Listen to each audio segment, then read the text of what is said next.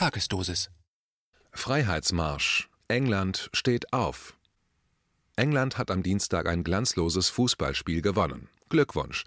Weitaus strahlender ist die englische Demokratiebewegung. Sie steht vor dem Durchbruch gegen die Corona-Horror-Diktatur. Am Wochenende demonstrierten über eine Million in London. Von Anselm Lenz, Herausgeber der Wochenzeitung Demokratischer Widerstand. Zitat: Rückblickend auf das Spiel gegen England muss sich Bundestrainer Löw die Frage stellen lassen, warum er erst in der 92. Minute beim Stand von 0 zu 2 einen Stürmer, Musiala, einwechselt. Zitat Ende. So wird Sportchef Thomas Berthold, Fußballweltmeister 1990, in der kommenden Ausgabe der Wochenzeitung Demokratischer Widerstand das Auswärtsspiel der deutschen Fußballmannschaft kommentieren dem etwas zäh ausfallenden Spektakel in London wohnten immerhin rund 40.000 Sportfans bei. Masken wurden dabei lediglich für die deutsche Übertragung eingeblendet. Es hieß offiziell, die Stadionbesucher hätten allesamt den PCR-Test der englischen Regierung bestanden. Auf der Insel nur ein Wort, denn möglicherweise reichte auch ein tiefer Blick in ein Pint aus. Beim großen Glas gerne mal behilflich ist bekanntermaßen Premierminister Boris Johnson. Der versprach einst Get Brexit Done, also den Ausstieg aus der demokratiefeindlichen Europäischen Union endlich umzusetzen. Dieses Wort immerhin hielt der Premier. Done. Dies indes nicht ganz unbehindert. Passend zum Ausstiegstermin aus dem Brüsseler Monstrum wurde auch Johnson im Jahr 2020 Corona frei Haus geliefert. Ein echter Downer. Amüsiert war der englische Struwwelkopf nicht, aber was will man als einfacher kleiner Engländer schon machen, wenn der US-amerikanische Statthalter diskret dekretiert? Und zuvor noch Banken und Konzerne, die sich nicht mal mehr der amerikanischen Ostküste verpflichtet sehen, die allenfalls noch Flugzeugträger und Angriffskriege und die nötigen Wahlfälschungen besorgen soll. Prost. Berufspolitiker kann ja nur werden, wer sich jahrzehntelang verschworen hat, um sich bei Bedarf bedingungslos gegen das eigene Volk zu stellen und eben auf die Seite des organisierten Verbrechens. Das ist in England trotz Brexit nicht anders als in Deutschland, wenn auch etwas weniger gnadenlos in den Auswirkungen. Save Our Rights UK denn mit der Bedingungslosigkeit hapert es im Hause Johnson derzeit. Der ulkige Papptyp Boris Johnson hat gewissermaßen einen in der Krone. Seit Monaten hat die englische Demokratiebewegung Save Our Rights UK heißt Schützt unsere Grundrechte die Vorreiterrolle unter den europäischen Freiheitsbewegungen übernommen. Das liegt auch daran, dass die englische Polizei nicht mehr bereit ist, die eigenen Mitmenschen zu terrorisieren. Man könnte sich ja demnächst im Supermarkt begegnen oder womöglich im Dunkeln. Seit Wochen laufen Wochenende für Wochenende Hunderttausende Menschen fest entschlossen bei unangemeldeten Hygienespaziergängen für die Grundrechte durch London, für ein Ende des Corona-Terrors und rechtsstaatliche Aufarbeitung der Verbrechen gegen die Menschlichkeit.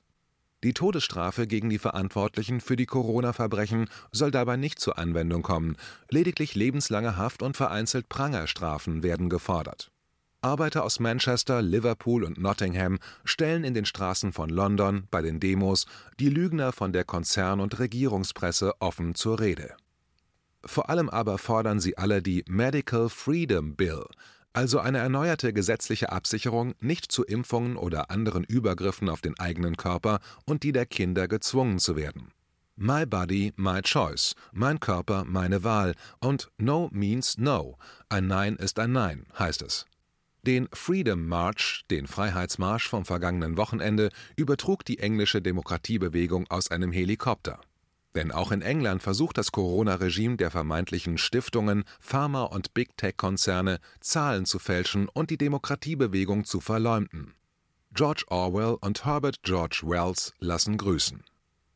Der verhasste Gesundheitsminister Matt Hancock trat am Samstag praktisch während der Demo mit Schätzungen zufolge über eine Million Teilnehmern zurück. Der verheiratete Hancock hatte die abartigen Corona-Maßnahmen gepredigt, die die Jugend des Landes vom Knutschen abhalten und hinter die Sklavenmasken zwängen soll, selbst aber seine Büroaffäre geküsst. Die Begründung scheint indes zu lapidar, um haltbar zu sein. Hancock hat sich an Verbrechen gegen die Menschlichkeit beteiligt, nicht nur an Yellow Press-Affären. Ein Bauernopfer? Der innere Pinochet Spätestens seit der Kampagne gegen den volksnahen Politiker Jeremy Corbyn weiß man auch in England, wer den Mörderbanden an der Spitze der Welt nicht gefällt, wird im Neusprech auch mal fix als Antisemit verleumdet. Ganz so, als sei das eine Beschimpfung wie jede andere, was sie seit Corona auch nur noch ist, ähnlich einem Blondinenwitz. Sie besagt einfach nur noch, ich kaufe ein A, denn den da finde ich ganz schlimm, denn ich sehe mich in meinem politmedialen Standesdünkel von Interessen umzingelt, die nicht meine sind, und ziehe dagegen den rhetorischen Superjoker. Analog zum neuen A-Wort ist der Slogan Alles Nazis außer Mutti mittlerweile ein beliebter T-Shirt-Aufdruck in Deutschland, ebenso Prädikat vom Verfassungsschutz beobachtet. Mit letzterem ist die Stasi mit dem vermeintlich grundgesetztreuen Namen gemeint, die in Deutschland mittlerweile den eigenen Ex-Schlapphut-Präsidenten Hans-Georg Maaßen beobachten muss, bei Demokraten vor den Häusern herumlungert, Zeitungen wegen Abdruck des Grundgesetzes als virologisch kontaminiert brandmarkt und alberne False-Flag-Attentate im Netz auf Journalistenportale unternimmt die Tageszeitung taz spielt dabei, ganz Stasi, gerne ganz vorne mit und hat bald auch die letzte Leserin verloren, denn so ein Sternchen bietet einfach keinen Halt. Mensch kann es nicht essen, sich kein A dafür kaufen und auch nicht mal einen Apfel oder ein Ei. Mit Klimaschutz oder untenrum hat das Theater nichts zu tun. Die Weltmacht USA wankt und alle müssen mit in deren ganz spezifischen Abgrund. Schnell mal das A-Wort rausholen, dem britischen Volkstribun Jeremy Corbyn hat die groteske Verleumdungskampagne möglicherweise die Wahlchancen gekostet, denn solcherlei Hass und Verleumdungsattacken richten eben doch Schaden an. Aber warum all das? Corbyns einziger Fehler, er war von der Jugend des Landes beim Glastonbury Festival 2017 gefeiert worden und zwar für seine vernünftigen sozialen und demokratischen Ziele, die der Jugend des Westens jenseits der „ Ich weiß nicht, was ich mehr liebe, mein Atelier in Rom oder mein Loft in Frisco erben “Kaste wieder etwas Hoffnung vermittelten. Niederknien für die Neofürsten Stattdessen Niederknien für die Fürsten. Die verordneten Gesten in den Stadien der Europameisterschaft sind letztlich eine Verhöhnung und Ausbeutung echter Befreiungsbewegungen, wie etwa der Black Panthers. Dies durch Kreise, die gar nichts damit zu tun haben, weder äußerlich noch durch Klasse, noch durch historische Bildung, nicht mal durch zumindest popkulturelles Interesse. Hoffnung für die Jugend? Diese Hoffnung gibt es natürlich nur, wenn Großbanken und Konzerne zerschlagen und in der Folge Mittelstand und Arbeiterschaft, also die 99 Prozent europäischer Gesellschaften, spürbar entlastet und gestärkt werden und die politmediale Kaste gründlich auf halbe Diät gesetzt und ausgetauscht würde. Das hatte der Kandidat Corbyn mit seinem Momentum angehen wollen, und nichts wäre leichter durchsetzbar als das. Niemand will Banken und Konzerne und die damit verbundenen Leute noch an der Machtspitze einer Gesellschaft sehen. Im Interesse der 1% wären Absetzung und Austausch indes nicht. Ein paar intelligente Agenturen, der Staatsfunk BBC und zur Not auch diskrete Strukturen bestellen den Rest. Corbyn hätte nebenbei den Journalisten Julian Assange begnadigt, ihm politisches Asyl gewährt und möglicherweise zum Ritter schlagen lassen. Bei solcherlei linksrepublikanischem Geist wird die antiaufklärerische Meute ganz nervös, spürt geradezu den inneren Pinochet in sich pulsieren und wird wie hierzulande der zensurhetzende Fake-Journalist Georg Maskolo richtig heiß darauf, zum Täter zu werden, so richtig die autoritäre Charaktermaske auszuleben. Der Systemling Maskolo wird nicht müde, in Tagesschau und SZ zu fordern, andere Journalisten zu zensieren und zu verfolgen womit bereits klar werden sollte, dass er selber keiner ist, sondern etwas ganz anderes als das. Thank you for Leadership, Bill. Hoffnung ist wohl etwas, das in der neoliberalen Epoche seit der gescheiterten Sozialreform von 1968 und dem Ende des Bretton Woods Währungssystems im Jahr 1971 allmählich verloren gegangen ist und nur schäbig ersetzt wurde durch etliche Täuschungsmanöver in Regenbogenfarben, die selbstverständlich nichts, aber auch gar nichts substanziell verbessert haben. Nur das mitbrachten, was sie selbst sind, kurzlebige Aufreger in einer geschlossenen Diskurssimulation, Regime-Changes und einstürzende Neubauten und im Grunde eine Verhöhnung der jüngeren Generationen des Westens, ihrer Hoffnungen auf gelingendes Leben, gelingende Sexualität, Liebe und friedliche Verbundenheit. Und mit diesen berechtigten Hoffnungen werden sie nun leider auch noch in die Talsohle des tiefsten Tiefstpunktes seit der Weltkriegsbarbarei geführt. Den Zivilisationsbruch der Corona-Diktatur mit der Aussetzung aller Grundrechte und der Aussetzung der Lebensfreude. Am vergangenen Wochenende wurde die Hamburger Polizei mal wieder auf die Jugend im Stadtpark losgehetzt. Prügeltruppen gegen tanzende Jugendliche, das ist das neue Hamburger Gesicht. Diese Politik und weite Teile der Polizei werden über Generationen hinweg den natürlichen Respekt nicht wieder wiederherstellen können. Sie haben sich auf eine Rutschbahn begeben, an deren Ende nur ihr eigenes, umfassendes Fiasko stehen wird. Thank you for leadership, Bill. Danke für dein Vorangehen, Bill Gates, frohlockte Ursula von der Leyen angesichts dessen bereits zu Beginn des Ausnahmezustandes im April 2020.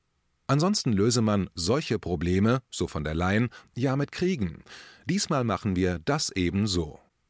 Die Flinten-Uschi genannte EU- und Rüstungslobbyistin meinte damit vor allem die Übergabe des Umsatzvolumens des deutschen Mittelstandes an US-Konzerne und den Exodus der fähigsten Ärzte, Wissenschaftlerinnen und Journalisten ins Ausland, die mittlerweile in Russland, der Schweiz und Schweden eine sichere und menschenwürdigere Heimstatt suchten, die es nach den fanatischen Übergriffen in Deutschland für sie nicht mehr gibt Betroffen sind insbesondere Mediziner wie Rolf Krohn, siehe DW-Ausgabe 52, Seite 8, die sich für den Hippokratischen Eid, für das Wohl der Patienten und gegen die kriminellen Regierungsdekrete wandten. Das alles geschieht nach dem Willen und der Billigung von Figuren wie Gates, Merkel, von der Leyen, Söder, Müller oder Geisel, die bereits ungeheure Schuld auf sich geladen haben. Würde es nur darum gehen, das Verschuldungsregime zu überlagern, das wäre nicht ehrlich, aber noch einigermaßen nachvollziehbar, nachdem jahrelang die schwarze Null als magische Zahl gefeiert worden war, warum dieser Feuereifer gegen jede Menschlichkeit? Die Geschichte ist auf der Seite der Demokratiebewegung. Geschichtlich eine neue Erscheinung, Demokraten in Deutschland hatten die Nase vorn. Die schiere Menge an Demonstrationen und insbesondere die Millionen Demos vom August 2020 in Berlin inspirierten die Demokratiebewegungen der Welt zu ihrem eigenen Aufbruch. England Zunächst hatten im Jahr 2020 deutsche Demokraten noch erschreckt ins Vereinigte Königreich geblickt und die dortigen brutalen Übergriffe auf den Widerstand. Doch 2021 hat sich der englische Freiheitssinn Bahn gebrochen. Premierminister Johnson versucht mittlerweile, vor dem Auge der Geschichte, seinen Kopf aus der Schlinge zu ziehen, muss eine Corona-Terrormaßnahme nach der anderen zurücknehmen, während in Berlin Merkel und Bürgermeister Müller zuletzt auf den Pfingstdemonstrationen wieder schrecklichste Angriffe auf die friedlichen Demonstranten befahlen. Die Gründerin der englischen Demokratiebewegung, Craffield, bestätigte dem DW nach dem 12. Juni, Zitat, Hunderttausende Demonstranten durch die ganze Stadt. Zitat Ende. Bisher versuchten die Regierungs- und Konzernmedien den völligen Blackout, das totale Leugnen der größten Demos der britischen Geschichte. Die BBC sparte jede Berichterstattung aus. Zitat: Diesmal mussten sie berichten, denn wir gingen mit Zehntausenden überraschend in eine Shopping Mall in Shepherd's Bush. Zitat Ende. Auch viele Geimpfte, Impfgeschädigte sowie Migranten reihten sich demnach dem Demonstrationszug durch die Außenbezirke ein. Bei den Millionendemos in Berlin hatte das Merkel-Regime in Zehnerpotenzen lügen lassen, wie auch bei der Gefährlichkeit des Virus. In England wird von Seiten der Regierungs- und Konzernmedien weitgehend so getan, als fänden die gigantischen Demonstrationen gar nicht statt. 24. Juli weltweit und in Kassel, 1. August in Berlin die Gründerin der englischen Demokratiebewegung, Louise Craffield, wird auch am 1. August 2021 zusammen mit nichtohneuns.de in Berlin sprechen, zusammen mit Querdenkern und der deutschen Verfassungsbewegung unsereverfassung.de. Noch zuvor findet die Weltweit-Demo am 24. Juli gegen den Corona-Terror in über 180 Städten des Planeten statt, in Deutschland in Kassel. Und zum Schluss nochmal zurück zum Spiel. Die Kanzlerin des Bermuda-Dreiecks, der Raute, Frau Merkel, hatte vor der Partie im Wembley-Stadion lauthals verkündet, 40.000 Menschen seien einfach zu viele. Zuvor hatte die deutsche Politsekte in Berlin bereits vor dem Gruppenspiel gegen die Ungarn provoziert. Das Match gegen die Magyaren in München sollte zur Regenbogenfrage gemacht werden. Die frühere Flagge des historischen Bauernaufstandes, des Friedens und später der Homosexuellen ist vom Kriegstreiber Klüngel, NATO-Konzernlobbyisten und der immer weiter in den Zivilisationsbruch absinkenden Politkaste ebenso vereinnahmt und pervertiert worden wie die Themen Umweltschutz, sozialer Ausgleich und die Demokratie. Im Grunde müsste man klarstellen, wo heute Regenbogen und E-Auto draufstehen, sind letztlich Tod, Verderben und Betrug drin. Und so lässt sich nur sagen, niemand kommt uns retten. Das können wir nur selber und massenhaft tun, indem wir unsere Demokratie von unten her erneuern und uns nicht gegeneinander aufhetzen lassen. Nicht weit rechts, nicht zu links, sondern vorn. Die Demokratiebewegung ist die einzige Möglichkeit. Eine andere gibt es nicht. KenFM ist crowdfinanziert und unabhängig. Leiste deinen Beitrag zu freier Presse und unterstütze unsere Arbeit finanziell. Wenn du zukünftig keine Beiträge verpassen willst, abonniere den KenFM Newsletter und installiere dir die KenFM App für iPhone und Android. Weitere Informationen auf kenfm.de/support. Hallo Community. In diesem Video möchten wir euch das Thema Bitcoin ans Herz legen. Wir werden euch erklären, was Bitcoins sind, wie man damit bezahlen kann und welche Bedeutung diese Währung für KenFM hat. Viele von euch haben sicher schon von Bitcoin gehört oder nutzen es sogar privat.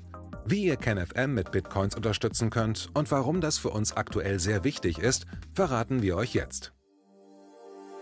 Das ist ein Bitcoin. In Wirklichkeit existiert so ein Bitcoin aber gar nicht. Es gibt ihn nur virtuell im Internet als digitale Währung in einem digitalen Konto. Bitcoin ist eine sogenannte Kryptowährung, die bekannteste weltweit. Man kann damit via Computer oder Smartphone einkaufen, spenden oder sich gegenseitig Bitcoins zuschicken. Bitcoins kann man wie Währungen oder Edelmetalle zum aktuellen Wechselkurs kaufen, verkaufen oder von Freunden zugeschickt bekommen. Einzige Voraussetzung, ein E-Wallet, zu Deutsch eine elektronische Geldbörse. Das ist ein Account oder Konto, über das man Bitcoins empfangen oder versenden kann. Wie ihr wisst, nutzen auch wir bei KenFM schon seit ein paar Jahren Bitcoin, damit wir im Notfall auch finanziell unabhängig bleiben können, zum Beispiel von Banken, die uns nicht mehr mögen. Da viele Banken mit unserer Berichterstattung nicht einverstanden sind und nicht im Zusammenhang mit KenFM genannt werden möchten, kam es in den letzten Monaten so weit, dass uns gar keine Bank mehr mag. Weshalb wir leider damit rechnen müssen, vom kompletten IBAN-Zahlungsverkehr ausgeschlossen zu werden. Deshalb der Appell an euch, Beschäftigt euch jetzt schon mit der Funktionsweise von Bitcoin, damit ihr uns auch im Notfall trotzdem weiter unterstützen könnt. Alles, was ihr dafür tun müsst, ist, eure bisherige Unterstützung in Euro einfach in Bitcoin an uns zu senden. Dazu legt ihr einfach eine kostenlose E-Wallet an, wandelt einen Betrag eurer Wahl in Bitcoin um und sendet uns diesen an unseren Bitcoin-Account. Den Link findet ihr unter jedem unserer Beiträge sowie unter diesem Video. Alternativ dazu könnt ihr aber auch diesen QR-Code mit eurem Smartphone scannen. Übrigens, eine detaillierte Schritt-für-Schritt-Anleitung haben wir zum Nachlesen für euch schon einmal vorbereitet. Ihr findet sie auf canfm.de/bitcoin. Ob Bitcoin oder Kryptowährungen wirklich die Zukunft des Geldes sind, wissen wir nicht. Aber vielleicht ist das bald unsere einzige Option, so unabhängig wie möglich und vor allem ohne Bankkonto für euch in Zukunft weiterhin freien und unabhängigen Journalismus machen zu können. Wir hoffen sehr auf eure Unterstützung und sagen jetzt schon tausendmal Danke. Euer Team von KenFM.